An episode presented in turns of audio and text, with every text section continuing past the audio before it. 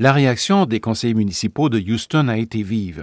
Les Canadiens reprochent souvent aux Américains d'être un peu trop prudes, mais lorsqu'il est question du sexe avec des poupées en silicone et de l'ouverture de bordels pour ces créatures, plusieurs évoquent un cauchemar. The things that people are expressing concern about are around dehumanization, objectification.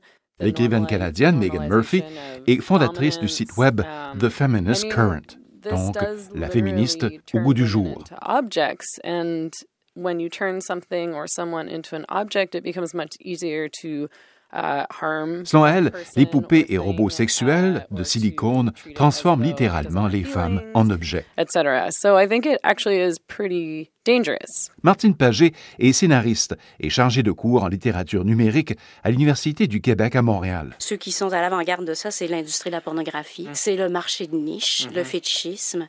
Et bien qu'il y ait des choses qui soient très, très intéressantes pour le grand public et qui sont loin des perversions là-dedans, ça reste quand même que l'accès, euh, il va se faire encore une fois dans, dans un milieu très limité au départ et probablement pour une décennie au moins, je dirais.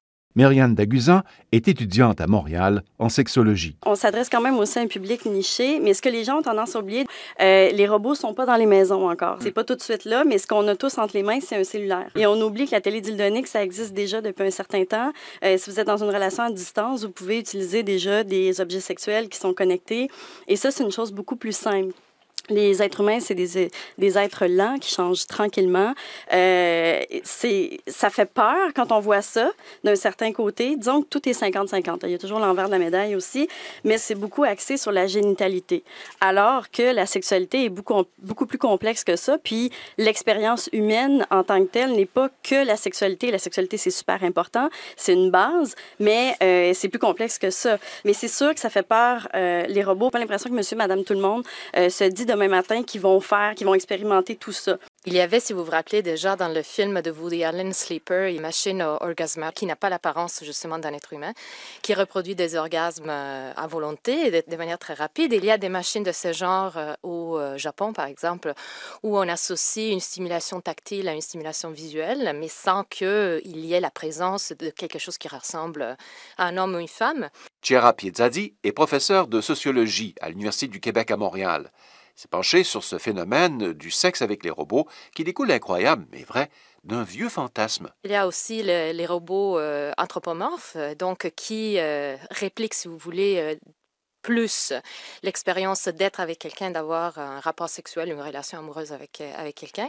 Et ça existe, on commence à en produire, on commence à les perfectionner. Euh, il y a une, une entreprise qui s'appelle True Companion, euh, qui est basée à, New Jersey et qui a produit Roxy, le robot sexuel qui est maintenant apparemment le plus avancé, avec des proportions de, pas de top model, mais de, je dirais, d'actrice porno plutôt, euh, et euh, avec un, visage assez neutre. euh, et elle peut, elle peut euh, simuler des expressions, mais très rudimentaires pour l'instant. Elle peut, elle a tout un, éventail de phrases qu'elle peut prononcer, et puis de comportements évidemment qui sont liés à la sexualité surtout.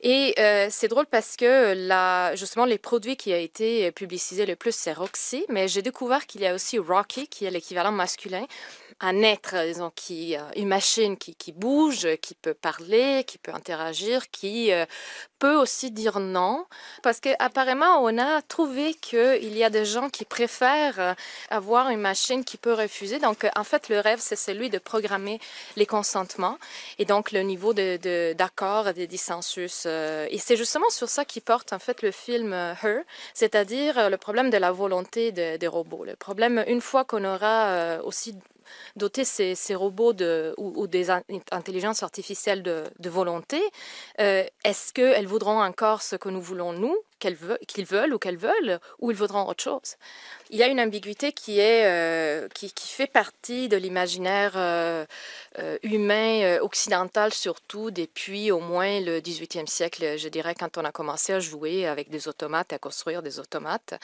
Et surtout au 19e siècle, on a commencé en Europe à construire de- des poupées qui pouvaient simuler des mouvements, qui pouvaient bouger les yeux. Et la littérature, en fait, a commencé tout de suite à fantasmer cette, la possibilité de créer des poupées ou des machines, des automates qui rassemblent tellement des êtres humains qu'on ne peut plus les distinguer.